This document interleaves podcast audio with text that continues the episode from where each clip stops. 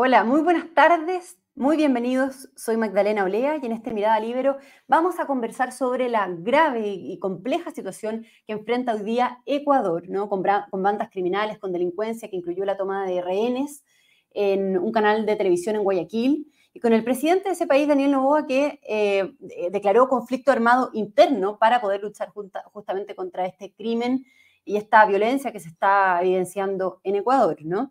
Además, en paralelo, el Congreso también, eh, transversalmente, se puso de acuerdo y acordó eh, amnistías e indultos también para los policías y para los militares que están participando en este conflicto, combatiendo la delincuencia en Ecuador. Y bien dicho eso, vamos a saludar eh, al estudio a Jaime Rabine, ahí lo vemos en pantalla, exministro de Defensa. Jaime, muy bienvenido, muchas gracias por estar acá. Hola Magdalena, millón de gracias, feliz de estar nuevamente en el libro. Gracias. Bueno, eh, usted escribió una carta en el Mercurio hoy día de la mañana junto a Eduardo Aninat, ¿no? Titulada en modo de pregunta, ¿queremos llegar al escenario de Ecuador? En el que ustedes le hacen un emplazamiento, digamos, eh, una sugerencia a la ministra del Interior, a los tres poderes del Estado, al fiscal nacional, para, eh, en el fondo, tomar el ejemplo de Ecuador y para llevarlo acá a Chile, eh, ¿no? Para tomar una acción, dicen ustedes, decidida contra la delincuencia, el narcotráfico y las bandas criminales en el país. Quiero preguntarle, partir por esto, ¿cómo ve usted lo que está ocurriendo en Ecuador y el símil que hace usted con Chile y lo que ocurre hoy día en nuestro país? Bueno, yo creo que Ecuador ha superado todos los límites de lo razonable eh, desde hace ya un tiempo. El narcotráfico y las bandas criminales, probablemente con influencia de Venezuela, Colombia, donde se ha logrado controlar, o de Salvador, donde las maras eran una cosa terrible, han hecho prácticamente ingobernable ese país con eh, conflictos carcelarios. Gran parte, piensen de que el tren de Aragua se dirige de la cárcel de Venezuela eh, las bandas que eh, eh, operaban en Ecuador se dirigían también de una cárcel de Guayaquil y resulta que los dos se fugaron y vino toda esta oleada de crímenes y asaltos que hemos visto en las últimas semanas. Yo creo que es muy grave. Recordemos también que el presidente Novoa fue electo después de que mataron, asesinaron bandas narcotraficantes a un candidato, Fernando Villavicencio, hace unos meses atrás y que era un candidato con muchas posibilidades de ganar. Entonces siento que la medida de lo que está pasando en Ecuador es terrible y tiene que ser una advertencia para lo que estamos viviendo en Chile. En Chile la inmigración ilegal ha superado todo margen razonable. Ciudades como Arica, Iquique, Antofagasta, incluso Santiago, estamos inundados de inmigrantes ilegales, muchas veces con mafias operativa, con un nivel de delitos, de fuego, de poder, de armamento, a veces superior incluso de carabinero. Eh, realmente aquí hay un tema muy severo en que requiere, como lo decimos con Eduardo Anidad hoy día en el Mercurio, eh, una acción del Estado coordinada, una ministra del Interior que tome en serio el tema de la delincuencia, no solo en términos de palabra, pero que además respalde a carabineros porque imagínese, si usted está procesando al, al general director de carabinero, ¿qué va a hacer el cabo o el sargento eh, para poder llegar un palo o sacar su arma o defender si el día de mañana puede ser procesado por estos fiscales irresponsables como la señora Chong y el otro que presión ni nombrar. Realmente siento que aquí hay una acción que requiere de la ministra del Interior, pero requiere también del fiscal nacional que se ponga los pantalones y ordene a sus fiscales para que no, por ejemplo, recomienden liberar al señor que mató a los Luchinger en, en, en, Arauco. O sea, aquí hay una... La permisología no es solo en términos ambientales o de infraestructura, sino encuentro que los fiscales y gran parte del Poder Judicial son garantistas. Están más por el delincuente que por la víctima. Y eso tiene que cambiar y yo creo que el señor Valencia tiene el conocimiento y las capacidades para ordenar la Fiscalía que resultó un fracaso con el anterior fiscal nacional Out, en que realmente desmembró esa organización. Creo que el Poder Judicial, la Corte Suprema, tiene que también instruir a sus jueces respecto a que actúen con diligencia. O sea, esto requiere de una acción concertada del Poder Ejecutivo. No saquemos nada con seguir pasando más leyes que no se aplican, ¿no es cierto? Entonces, está bien, el Poder Legislativo tiene que fiscalizar que se cumplan las leyes, el Poder Judicial tiene que actuar Pero lo más importante de todo es respaldar a Carabineros, respaldar a la policía, hacer que la aduana tome en serio el tema de control, porque cuando usted lee que San Antonio se ha convertido en uno de los principales puertos de exportación de droga, es porque la aduana no está actuando.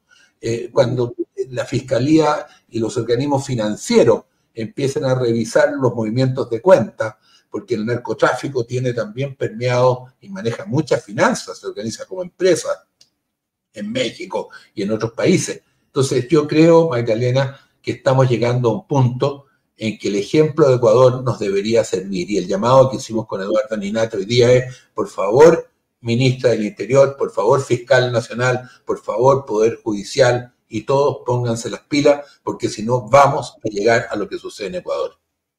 Eso, ese es un buen punto. ¿Vamos a llegar a lo que sucede en Ecuador realmente? ¿Lo ve así? ¿Podríamos convertirnos en ese país? Y se lo pregunto también porque usted mencionaba al fiscal nacional Ángel Valencia y él dijo hace un tiempo justamente que Ecuador tenía hace cuatro o cinco años atrás los niveles de delincuencia inferiores a los niveles de delincuencia que tenemos en Chile. Por lo tanto, esto es una especie de trailer sobre lo que podría ocurrir en nuestro país en un absolut, Absolutamente, Magdalena. Yo le quiero compartir con ustedes la experiencia que tuve en mi campaña del mes de mayo para consejero constitucional de toda la región metropolitana. Yo hacía mucho tiempo que estaba fuera de la política y tuve que estar en Puente Alto, en Quilicura, en Pedro Aguirre Cerda. Y cuando usted ve que las poblaciones están tomadas por narcotraficantes. Yo aprendí en Puente Alto, caminando por las poblaciones, cuando una señora me dice, mire, ahí van unos soldados. Y eran unos niños de 12, 13 años. Eh, y le digo, pero ¿cómo van a ser soldados si son tan chicos? Me dijo, no, si no son soldados del ejército militar, son soldados de la droga. O sea, los narcotraficantes las poblaciones reclutan niñitos de 10, 12 años que dejan de ir al colegio, les pagan 10 mil pesos o 15 mil pesos diarios. Las mamás quedan felices porque el chiquillo están llevando plata.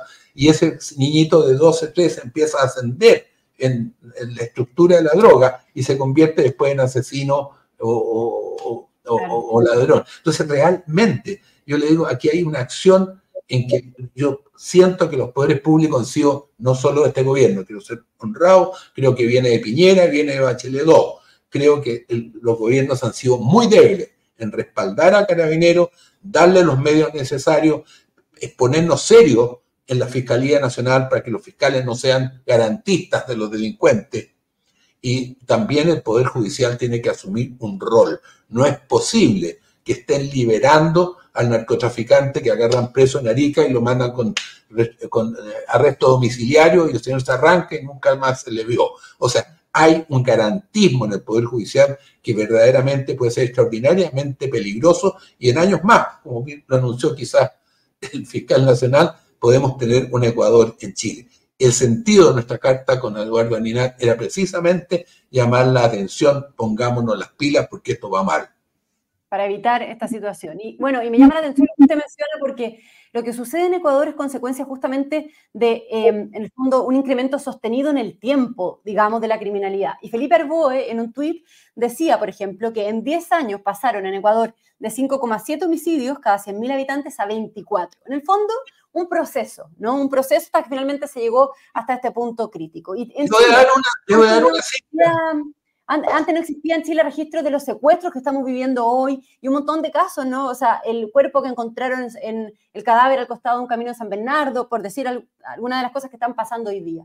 Entonces ahí, Jaime, ¿qué tan lejos, qué tan cerca estamos de enfrentarnos a una situación como la de Ecuador? Pero yo creo que estamos en el camino para llegar a eso.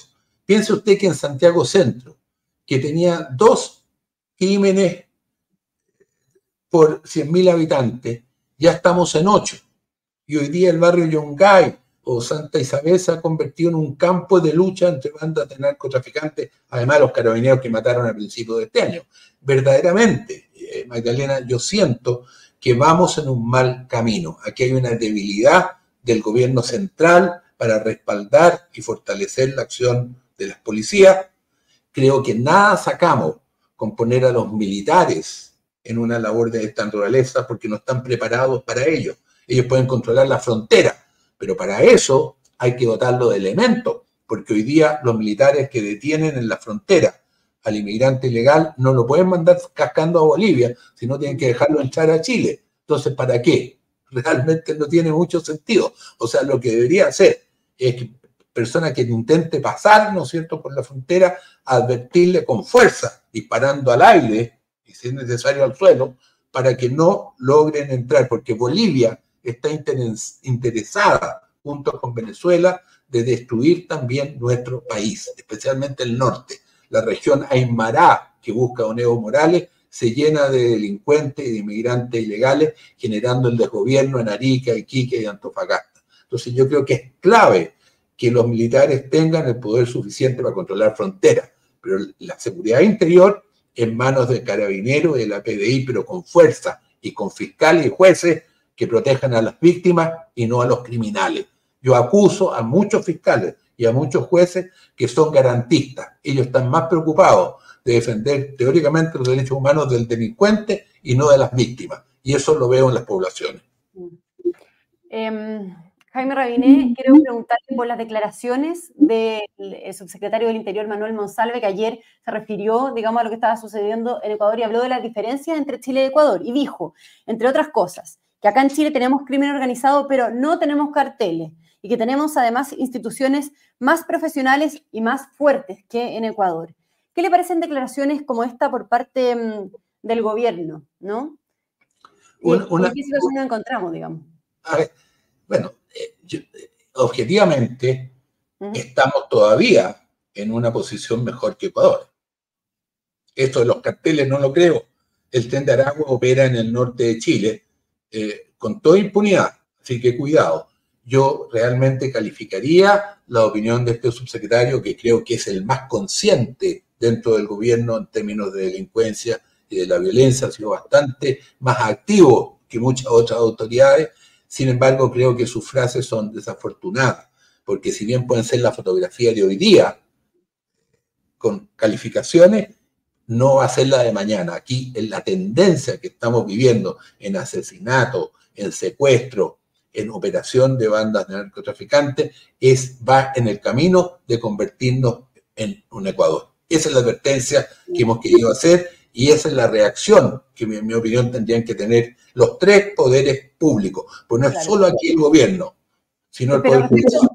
Usted menciona el tren de Aragua, ¿no? Entonces, preguntarle, ¿es cierto que acá tenemos crimen organizado, pero no tenemos carteles? ¿O, cómo se califica en ese sentido el tren de Aragua, en, un caso, poniendo un caso yo, concreto? Yo, diría que un cartel, una mafia, la verdad que no sé la diferencia. Es para que, perdone que no, no, no entienda, pero aquí es tan operativo ¿no es cierto? Y desde las cárceles están dirigiendo a mafias que operan afuera de las cárceles. Claro, y usted cree que... si, no, recordemos esta cosa tan rara del robo de los computadores, ¿no es cierto?, en el Ministerio de Desarrollo Social. Mm. Teóricamente, ¿de dónde se planeó esto? De la cárcel, por favor. Claro. ¿Y, usted cree que más bien el gobierno em, en estas declaraciones, más que resaltar eh, eh, este tipo de cosas, digamos, debiese abocarse a mencionar lo que no debemos hacer para, eh, o sea, evitar llegar a convertirnos en, Ecuador, digamos? O sea, o las cosas que hay que hacer para, para evitar esto. Eso es lo que realmente debería hacerse. Creo que ser autocomplaciente con el nivel de delincuencia que tenemos, la inseguridad. Sí, e, es muy distinto Magdalena, donde a veces vivimos nosotros, en que hay portonazos y hay asaltos, pero en las poblaciones la gente tiene que encerrarse a las 5 de la tarde, pues las calles están tomadas por el narcotráfico y por la delincuencia. Por hablen con los alcaldes de Puente Alto, La Florida, el de Pedro Aguirre de todos los colores políticos. Verdaderamente estamos enfrentados a mafias que se han tomado nuestras poblaciones y que hoy día tienen sembrado el temor y el terror en las calles. Jaime Rabine, eh, lo otro que llama la atención en esto es que en Ecuador, yo lo mencionaba al principio, hubo un apoyo transversal a las policías, ¿no? Con el Congreso que acordó esto de los indultos y la amnistía a aquellos que participaran y que eh, para combatir la delincuencia, digamos, en Ecuador. Mientras que acá en Chile, y usted lo decía, tenemos eh, al general director de Carabineros, Ricardo Yáñez, con senadores y con diputados de la coalición de gobierno que están pidiendo su salida, que, y de hecho va a ser formalizado el, el 7 de mayo, Yáñez. Eh, ¿Qué nos dice, nos dice esto como precedente también? Y, digamos, en, o sea, tomando lo, que está pasando en Ecuador por una parte y, este escenario en Chile. Es una pésima señal, Magdalena. y ya con la ley Naim ya fue una señal de respaldo a Carabineros, recordémosle que eran parte de la coalición de gobierno, votó en contra de esa ley y que afortunadamente el presidente promulgó a raíz de asesinato de dos carabineros en una misma semana, y hoy día es la ley vigente. Sin embargo, eh, formalizar al jefe de orden y seguridad entonces, y hoy día general director de carabineros, es verdaderamente un símbolo y un signo que debilita la acción policial. ¿Qué va a hacer el pobre carabinero eh, en, Colchane o en, en, Ranco, ¿no es cierto? Si eh, eh, tiene que enfrentar un, robo. Mira el techo, porque el riesgo de ser procesado por estos fiscales izquierdistas resentidos, ¿no es cierto?, que hay hoy día, y jueces garantistas que son capaces o cortes de relaciones como la de Temuco, que dejan libre al asesino Luchinger, realmente son muy malas señales. Eso es lo importante. Esto tiene que ser una labor coordinada, no solo de las policías, no solo del Ejecutivo, sino muy particularmente del judicial, del fiscal nacional y que los parlamentarios fiscalicen que esto se cumpla.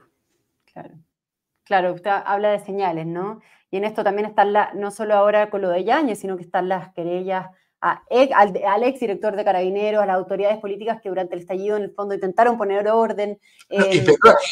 y, por mientras se ha indultado a los que tiraban bombas molotov, ¿no es cierto? Y además se les da pensión de gracia. Por favor, ¿en qué país estamos viendo? Si esto se está aproximando a Ecuador. O sea, es un problema de corrupción total, de, de anomia, de falta de, de Estado de Derecho. Creo que realmente el presidente debería hacer un mea culpa respecto a los indultos que concedió y debería buscar revocar esas pensiones de gracia a delincuentes. Él protege al que tiraba bombas Molotov y procesa al carabinero que estaba cuidando el orden público. Eso no se entiende. Muy bien, entonces Jaime Rabiné, muchas gracias por haber conversado con nosotros sobre este tema ¿no? tan relevante. Em, a propósito de, lo que mencionábamos en esta carta que usted publica en el Mercurio sobre la, em, finalmente las lecciones y también la, lo que tenemos que hacer en el fondo en Chile para no llegar al punto crítico que vive y que enfrenta hoy día Ecuador. Muchas gracias, Jaime. Elena. Creo que son temas muy pertinentes y qué bueno que el libro se sume en esta alerta y llamado a los poderes públicos para que se pongan las pilas frente a este tema, para que no lleguemos a la situación de Ecuador. Muchas gracias, muchas gracias Jaime, un gran abrazo. También gracias a todos quienes nos sintonizaron, que tengan una muy buena tarde. El libero, la realidad como no la habías visto. Haz que estos contenidos lleguen más lejos haciéndote miembro de la red Libero.